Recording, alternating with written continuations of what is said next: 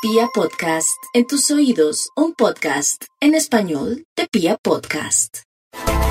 Los acuarios sí solamente tienen bendiciones, soluciones, claridades, certezas de los nuevos caminos y plantea excelentes resultados en todo aquello que vienen haciendo en lo profesional. Logros, éxitos y reconocimientos a todo lo que hagan en lo económico, las iniciativas, los proyectos, todo lo que quieran hacer, eso camina perfectamente y muy bueno para la, para la amistad, para darse cuenta quién es quién.